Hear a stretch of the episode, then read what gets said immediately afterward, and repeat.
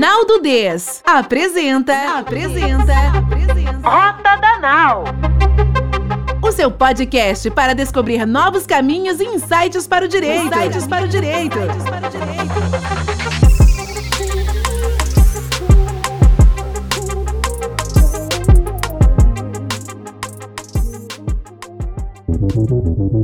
Bom, pessoal, então a gente está aqui em mais um Rota da Nau. Para quem não conhece, o Rota da Nau é um canal de podcast da Naududez. E a Naududez é uma edtech voltada para o ecossistema jurídico, tentando trazer informações, conhecimentos de outras áreas do direito e também questões jurídicas importantes para nossa, né, a nossa atuação. Mas a ideia desse podcast é sempre trazer um papo leve, com pessoas que eu respeito, que eu admiro. E hoje eu estou muito, muito feliz porque eu trouxe uma mulher para falar com vocês que vocês não têm ideia. Conheci essa mulher há uns dois anos atrás na UIME, numa oficina de design thinking. E quando eu vi ela falando, eu falei: gente do céu, eu preciso, eu sei lá, eu quero o WhatsApp dela, eu quero conversar com ela, eu quero ser amiga dela, porque eu achei ela simplesmente sensacional. E hoje eu estou aqui com a Carolina Kia Carolina aqui atacada, ela é sócia CEO da WIMI, um estúdio de design e inovação muito, muito incrível. Aqui é assim, para vocês terem ideia do quão ela é sensacional, ela foi destaque na Forbes, né, por conta da atuação dela em, ao lado de líderes, mais de 200 grandes empresas, ela criou, implementou processos relevantes, ela está muito voltada para essa área de inovação, estudou muito para isso. Ela organiza o TEDx Campinas, representa o Women Impact Network da Singularity, estudou em Berkeley. Assim, isso eu só tô dando uma pincelada, senão a gente vai ficar aqui falando horrores dela, mas eu admiro a Kia demais e eu tô super feliz de trazer ela hoje, porque justamente por conta dessa competência que ela tem sobre assuntos de inovação, de cultura de inovação, eu quis marcar esse papo com ela porque, dentro do mercado jurídico, quem está ouvindo e é do mercado jurídico sabe, a gente vem de uma tradição muito grande que ela exerce muita força né, na nossa profissão. E eu não estou dizendo que isso seja ruim, eu sempre reforço isso, né? Eu acho que as tradições, instituições são sempre muito importantes. A gente lida com segurança jurídica, com riscos, né? E a gente lida com os desejos da sociedade, a prevenção de conflitos. Mas existe uma coisa muito importante que está acontecendo no mundo, que é essa mudança de paradigmas por conta de algumas situações específicas que a gente tem comentado e que hoje a gente vai falar um pouco mais, que se fez muito relevante esse papo para a gente falar como é que a gente pode, dentro do, do ecossistema jurídico, traba trabalhar melhor a cultura de ideação, de experimentação, já que nossas carreiras, nossas atuações são sempre rígidas, é, tradicionais. E para que isso não seja colocado sempre como uma coisa, ah, isso é para startup, isso é para advogados de startup. Então hoje a gente vai falar um pouco o quanto isso não é só para escritórios e um serviço jurídico voltado para startup. Nós estamos falando de um cenário global hiperconectado que está vivenciando mudanças de paradigma, mudanças de forma de conhecer as coisas, mudanças da forma de como a sociedade é, trazia valor para algo. Então, Kia, eu tô super mega feliz. Hoje eu prometo que eu não vou falar muito, porque eu sou a maior tagarela. Eu prometo, mas pode ser que eu descumpra. Mas eu estou muito feliz de trazer você aqui no Rota da Nau, porque assim, realmente assim, eu gosto de mulher assim poderosa e você é dessas, você é dessas. Um prazer estar com você aqui. E eu queria te, né, te falar um pouco, né? Queria que você desse um pouco desse contexto, o que, que a gente está vivendo, para daí a gente fazer, uma, fazer umas perguntas para você. Fechado. Sil, eu que agradeço, é um prazer estar aqui com vocês na Rota da Nau. Sou muito fã de você também.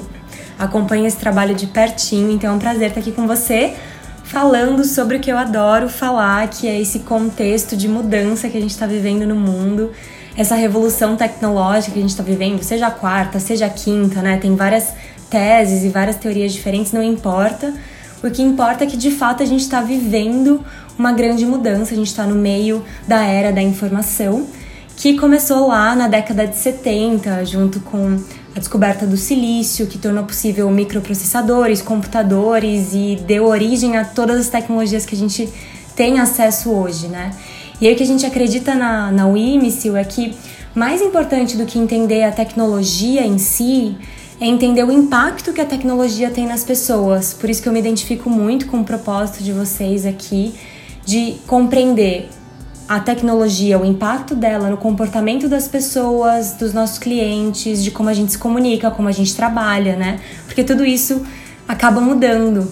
E essas tecnologias, elas causam esse impacto de mudança cada vez mais acelerado e a gente precisa estar tá muito preparado e, é, e pronto para se adaptar a essas mudanças todas. Então acho que é sobre isso que a gente pode falar um pouquinho hoje. E uma coisa muito interessante, já pegando um gancho aí de uma coisa que você falou, né? As pessoas falam muito, ah, agora aqui o direito à advocacia 4.0, revolução industrial 4.0, 5.0, era da informação. Cara, independente do nome, a primeira coisa é estamos em mudança, né? Esquece o nome. Não quer falar o nome, quer falar 4.0, sei lá também. Use qual você quiser. Estamos em mudança. E essas mudanças, elas estão ocorrendo por conta de fatos. Eu acho que talvez assim, eu gosto sempre de fazer um exercício ah, lá na frente, sei lá, eu vou estar em 2050, maravilhosa, né? Um pouquinho pouquinho de botox, vou estar tá maravilhosa, sempre, cabelo inteirinho branco. e eu, né, porque eu sou da natureza, tem alguns aspectos meus que são totalmente químicos, né? Botox, essas coisas, mas o resto eu quero a natureza interagindo. mas o que que eu acho? Que nós vamos estar tá lá em 2050, eu quero olhar para trás e falar assim, cara, por que que era tão óbvio e os seres humanos daquele momento estavam tão resistentes a mudar?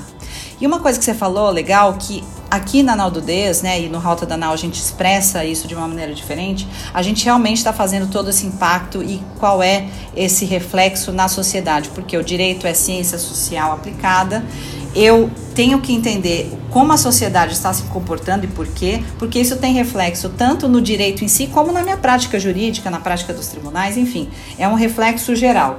Então eu queria que você me falasse uhum. o seguinte, por que que agora a gente está efetivamente prestando atenção nessa cultura de ideação e experimentação? Por que, que o comando e controle ele foi ficando enfraquecido? Explica pra gente isso. Tá. Acho que uma coisa muito legal que você falou, Sil, é se projetando para frente, né? A gente, enquanto ser humano, a gente tem muita dificuldade de imaginar o futuro de forma exponencial. E essa forma exponencial é justamente o que a tecnologia está proporcionando para gente, né? São tecnologias produzindo tecnologias cada vez melhores. Então eu tenho dobras de tecnologia a cada ano. E a gente tem dificuldade de olhar para o futuro e entender como ele vai ser porque a gente está muito acostumado a pensar de forma linear. Quando a gente fala de futuro, a gente olha para o passado, fala, ah, beleza, aconteceu mais ou menos assim, a gente copia e cola para o futuro e acha que vai ser da mesma forma, né? Mas não é assim que acontece. Então, de fato, a gente está vivendo essa revolução tecnológica e quando a gente pensa, né? Eu sou formada em administração.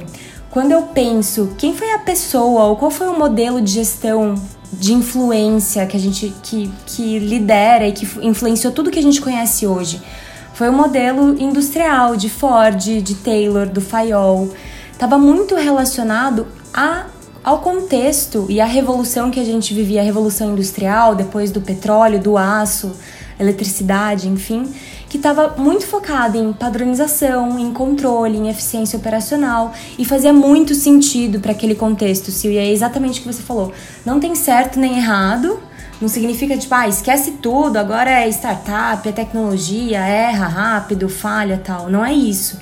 Mas é entender, compreender por que a gente passou por essa mudança. Então, Ford, esse modelo de gestão, ele liderava tudo que a gente conhecia enquanto organização, enquanto organização. Só que de 70 para cá, quando a gente justamente começou a viver essa outra revolução tecnológica, que está muito ligada às tecnologias digitais, as é, tecnologias exponenciais, eu tenho outro ritmo e eu tenho um outro formato de lidar e de gestão. É, a gente gosta bastante de fazer um paralelo disso com o Manifesto Ágil, né, de 2001. Então, o Manifesto Ágil foi exatamente isso. Alguns desenvolvedores se encontraram e falaram: cara, aquele modelo não funciona para desenvolver tecnologia, para desenvolver software. A gente precisa pensar em nova, novos aspectos disso. Então eles trouxeram no Manifesto Ágil, ah, indivíduos são mais importantes do que processos, um software rodando é mais importante do que aqueles papéis e muita documentação muita colaboração com o meu cliente para ele construir junto comigo e responder às mudanças é mais importante do que seguir um plano fixo, engessado. Então isso começou, é, é um marco, né? E começou a ditar um pouco desses modelos, esses novos modelos de gestão. Então na nossa visão dentro da WIM é um pouco disso que aconteceu, Sil. Não, perfeito. E eu acho muito legal, porque é o seguinte, então, pessoal, percebam, nós estamos falando de mudanças que foram puxadas pela questão da tecnologia, em que essas empresas, né, essas organizações tecnológicas foram criando um valor muito grande para a sociedade e elas foram trazendo esse valor para, vamos dizer, os negócios de uma maneira geral. Então, os modelos de negócio em comparação foram se transformando. Se hoje as empresas de tecnologia que foram formando um outro tipo de trabalho foram criando valor para a sociedade, seja em termos econômicos, financeiros, né, que a gente sabe que as empresas são valiosíssimas, a gente não sabe nem mensurar, né? Eu falo assim, é, um, é uma quantidade de grana que se fala que eu, né, você não sabe nem quantificar. Ao mesmo tempo, você põe um é. contraponto de um modelo linear por que linear, né? A linha de fábrica, aquele causa e consequência, isso traz o que? Um reflexo também que o pensamento linear, ele tem interferência. Por isso que na NAU a gente tem falado bastante, né, colocado nossos materiais sobre o pensamento complexo, que é você lidar com o acaso, com a incerteza, com a complexidade de uma outra maneira. Porque essa complexidade vem também desse, de todo esse cenário. A complexidade sempre esteve aqui enquanto seres humanos, só que existia um cenário mais estático e previsível, né? E hoje a gente não está falando de nada muito Exato. hierarquizado, nada muito estático, nada muito previsível. Por isso que a capacidade dinâmica de tudo precisa ser mais rápida. Então, por exemplo, quando você fala de uma cultura de ideação e experimentação e que se coloca isso, se a sociedade está olhando para esses negócios, é, valorizando isso, porque em termos de mercado, inegavelmente elas estão valorizadas. Isso reflete para a forma como os outros comportamentos de outros negócios vão seguir. Então não quer dizer que é só startup que é está fazendo o mesmo estilo, porque são empresas de tecnologia. Existe uma demanda por mudanças de todos os tipos, porque você cria um grau de comparação. Pô, olha só, isso aqui eu resolvo rápido. Uhum. Essa empresa aqui não me resolve mais rápido como ela resolvia. E isso também vai chegando para nós, advogados, para todo um ecossistema jurídico, porque a sociedade, nós falamos, bom, é, a sociedade quer respostas mais rápidas do advogado. E o advogado ele ainda está, talvez, numa postura, e eu falo advogado, mas o ecossistema jurídico, muito numa questão de previsibilidade, de hierarquização. A gente pensa estruturado, a gente pensa hierarquizado. E a gente precisa entender que lidar com a capacidade de mudança, essa dinâmica, essa cultura de ideação experimentação, não quer dizer que não estou sendo conservador em alguns aspectos e lidando com os riscos. Então eu queria que você me falasse um pouco isso, que eu acho assim super fundamental a gente trabalhar um pouquinho desse ponto. Legal, você falou desse acompanhamento de mudança, Sil. A gente gosta muito de trazer a seguinte reflexão. Os anos 2000. Eu não sei quantos anos você tinha, Sil, mas você tá maravilhosa, perfeita. Eu tava ali na minha infância indo pra adolescência, né? Então, Sim. anos 2000, meu pai tinha um tijorola, mas eu não tinha computador, não tinha ICQ, não tinha internet. Se eu chegasse num lugar e não encontrasse meu amigo, não tinha nem como ligar para ele. Às vezes tinha um orelhão, né? E quando para pagar as coisas era só dinheiro. Então, quando a gente faz um corte para hoje, é exatamente o que você falou. O consumidor hoje tem muito mais poder. Então, ah, se eu não gostei desse banco digital, eu troco porque é fácil. Uhum. Se eu não curtir esse aplicativo, eu vou para outro. A barreira de mudar de uma marca para outra é muito menor.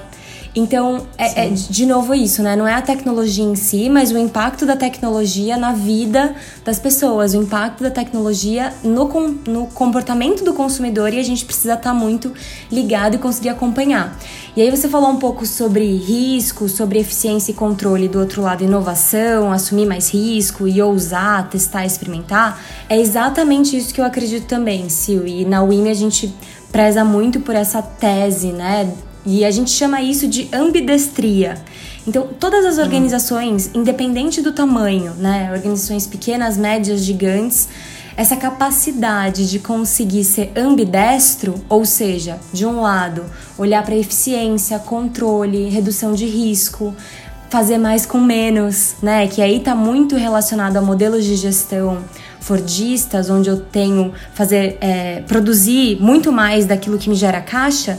Isso é uma capacidade. E do outro lado, eu consegui dedicar um pouco dos meus recursos, um pouco da minha energia, um pouco do, do meu tempo para olhar para o futuro, para fazer alguns testes, para permitir um pouco mais de erro, para pensar em mercados que eu não atuo ou pensar em segmentos que eu não atinjo hoje e dedicar um pouco da minha energia para isso. E aí, de novo, não é abandona tudo, tá tudo errado, agora vamos só startup, tecnologia, tal. Não é Sim. isso. É esse equilíbrio entre essas duas coisas que a gente chama de ambidestria organizacional, né? Então, justamente lidar com o que é importante de ser mantido, que é previsível, que é estável, eu preciso de eficiência, redução de risco e controle, mas permitir, por um lado, a velocidade, buscas, mais autonomia, flexibilidade, descoberta, aumento de risco. Então, esse equilíbrio não é fácil de fazer. É, o nosso, nosso, o que paga nossas contas sempre grita mais alto e a gente sempre volta para ele. Mas ter esse mínimo equilíbrio e dedicar um pouco de tempo para esse olhar para o futuro e para essa adaptação é super importante. Não, perfeito. Eu acho muito, muito legal isso, porque uma coisa que a gente estava falando um pouco antes da gente entrar aqui na conversa é quem está dando o passo, né? Quem está acelerando as mudanças são as empresas de tecnologia.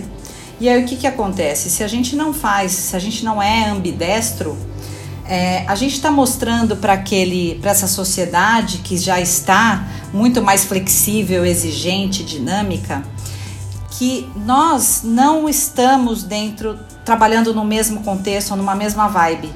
E aí o que que, o que, que mostra? Bom, a empresa que é tradicional, que está super ágil, celery, tentando mudar os processos, lida com, um, com profissionais jurídicos que podem falar assim, não, eu lido assim, o meu prazo é esse, uhum. o meu valor é esse. E aí que você tem um grande choque, porque entre expectativa e realidade é muito diferente, uhum. né? Sim. Você é, mostra que você não está olhando ao redor para falar assim, bom, se, as, se uma empresa de sucesso antes era ter recursos, ter lugares grandes, né, ter bastante poder em termos financeiros e tudo mais. Agora as pessoas querem, eu quero entregar eficiência, porque isso vai me dar melhores resultados. E quanto mais, sei lá, lento você for, antes essa, essa questão da rapidez, é, você estava dentro, dentro dos aspectos de qualidade. Você lembra que antes os controles de qualidade uhum. ou as, todas as métricas de qualidade não exigiam uma rapidez, uma celeridade. A sociedade não exigia isso de nós. Né? Agora não, além de qualidade, você trouxe a questão temporal. Porque como não tem tempo, não tem barreira, tudo é assim, para ontem, meu amigo. Você não terminou? Não tem problema, eu, que, eu quero hoje. Então, se as pessoas não se acostumarem com essa dinâmica de experimentar e errar e olhar em volta, você fica sem essa cultura de aprendizado. Eu acho que isso assim é meio que urgente, sabe? Exatamente. É urgente para todos e é, e é se colocar nessa posição de aprendizado que para o mercado jurídico é, é, tido ainda como, na grande maioria, uma coisa ainda estranha, não sei como fazer. Mas às vezes não é nem fazer o que os outros estão fazendo, é olhar ao redor e falar assim, cara, eu vou criar uma forma desse meu, desse meu ambiente trazer um pouco mais de efetividade e celeridade. Às vezes, ajustes são feitos que já dão um ótimo resultado, né? Eu falo, escritório não precisa virar startup, uhum. a gente não precisa fazer nada disso. Né? São algumas questões que precisam, porque vai mostrar que você está observando, que você está trazendo uma capacidade mais dinâmica para encarar as mudanças do seu cliente, da sociedade, enfim, de todo mundo que está envolvido, porque está todo mundo junto, né? Nós não estamos no mundo separado, que eu falo, costumo falar. Advogados, profissionais jurídicos, magistrados não estão no mundo à parte, estamos todos no mesmo. Exato, e sabe que uma coisa muito legal, você falou do, do aprendizado, né? Quando a gente na UIME a gente foi entender o que, que, são as empresas de mais sucesso, que você falou, as mais valiosas do mundo estão todas relacionadas à tecnologia da informação, né? Não tem muito como fugir disso. E a gente vai entender o que, que tem na cultura delas que faz elas serem tão ágeis, tão adaptáveis, tão diferentes e terem consequentemente tanto sucesso. E um aspecto que a gente viu foi exatamente esse, a cultura de experimentação e aprendizado. E é exatamente o que você falou, Sil, não é que eu vou abandonar o meu modelo de negócio, o meu produto que eu faço hoje, mas é sobre a minha forma de pensar e gerir o meu negócio. Né? Então, aí para os líderes, para pessoas que têm times ou lideram os escritórios ou trabalham em empresas nessas áreas, eu estou falando muito mais de uma forma de pensar do que de fato uma receita, um passo a passo, adotar uma ferramenta nova ou não. Então, um exemplo que é sutil, mas é muito importante, por exemplo, quando você vai para o Vale do Silício, as pessoas perguntam se você já visitou o campus do Google ou o campus do Facebook, né? O campus do Snapchat. Ninguém fala, ah, você já viu meu escritório? Justamente porque campus ele traz essa, essa, esse lembrete a um ambiente de aprendizado. Então, no fim, é onde eu estou continuando o aprendizado que eu comecei lá na escola, o que eu comecei desde quando eu nasci. Porque se as coisas elas mudam e mudam cada vez mais rápido, isso a gente não precisa se estender, que é fato, eu preciso ficar muito bom em aprender, né? Então eu preciso ser muito bom em aprender a aprender. Então é uma, é uma mudança de mindset. Uhum. E me fala uma coisa, a gente não, não tem receita de bolo, mas, mas rolam uns, uns frames, né? Umas ferramentas aí para para dar uma ajuda. Você tem algum exemplo? Eu sei que você trabalha bastante com isso. Enfim, tem alguma coisa que você possa mencionar, queira mencionar aqui para nós? Tem duas que eu acho super legais. Tem uma que fala sobre os horizontes de inovação, né? Então isso serve para, de novo, para qualquer modelo de negócio, para escritórios, para empresas pequenas, médias, grandes, que é eu justamente pensar o que está no meu horizonte 1, que é aquilo que me dá caixa, é aquilo que me dá receita, que eu sei fazer muito bem, e me permitir olhar para o meu horizonte 2 e 3, ou seja, explorar novos produtos, novos serviços ou novos modelos de negócio, ou explorar novos mercados. Né? E quanto mais distante isso tá do que eu faço hoje, mais para frente de horizonte isso tá. É uma abordagem da McKinsey que a gente gosta muito e vale uma primeira reflexão aí da galera que está escutando a gente.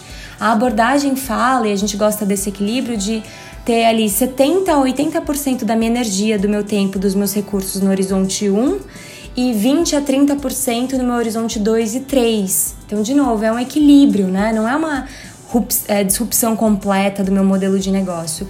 Eu faço muito bem o que eu já faço hoje e me permite explorar outras coisas. Esse é um frame super legal. E o outro é o cartão de testes, né? Que é um frame muito simples.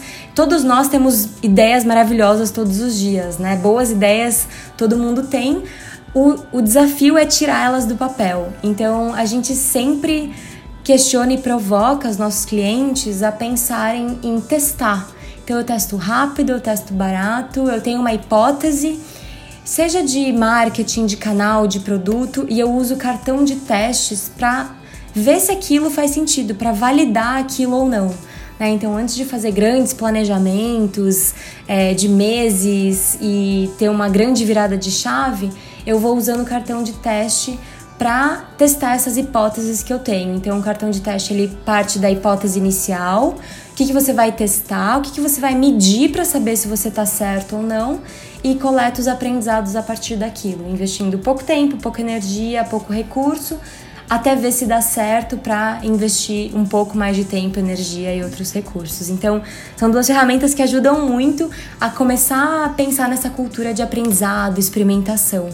Ai, sensacional. Você sabe que assim, né? Falando aqui uma coisa que eu nunca mencionei, esse negócio de ter boas ideias, é, nos últimos 10 anos eu não sei te falar quantas milhões de ideias eu tive, de milhões de coisas, assim, sabe? Birutas mesmo.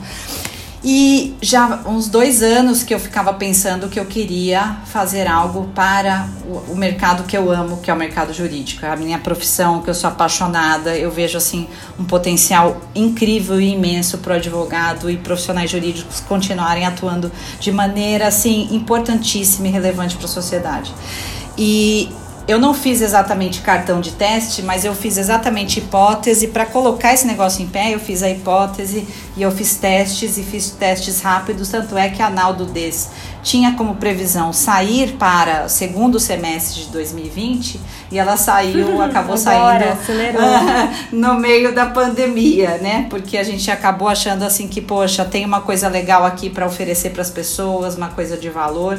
Então, realmente foi isso, gente. A gente colocar a ideia em pé, exercitar essa ideia a partir de uma hipótese, de um teste rápido, em que você consiga já testar, inclusive experimentar, é, é, muito legal. E eu fiz alguns testes com pessoas próximas, eu experimentei com pessoas próximas e, e foi muito bom e importante para que a Naldo Des hoje pudesse, né? criar as suas asas, né? Na verdade, lançar a, se lançar ao mar e poder estar tá hoje aqui com a Que foi sensacional. Que ó, eu já quero aqui um compromisso que a gente vai fazer mais, tá? Vamos, Você promete? Vamos fazer mais, adorei também. De novo, admiro muito, eu acho que é exatamente isso. Esses testes, eles não acabam nunca, né, Sil? Então, independente não. do tamanho da empresa, da organização, do escritório, eu sempre tô testando novas coisas. Ah, será que podcast é uma boa? Será que o post no Insta ele traz mais do que o post no LinkedIn? Bora testar, mas vamos testar rápido, barato, né, com pouco uhum. recurso para ir ganhando escala depois. Então, sou muito fã.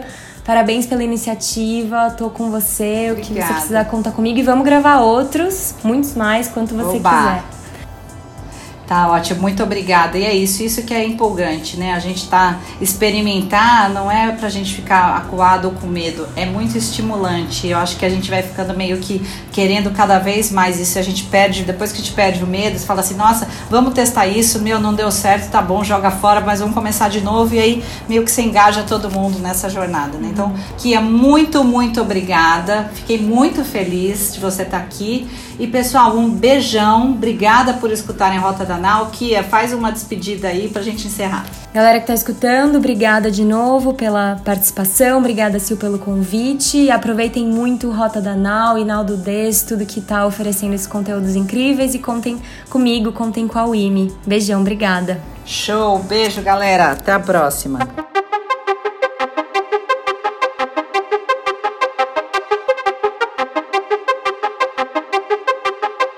Este foi mais um episódio do Rota da Nau. Do Rota da Nau.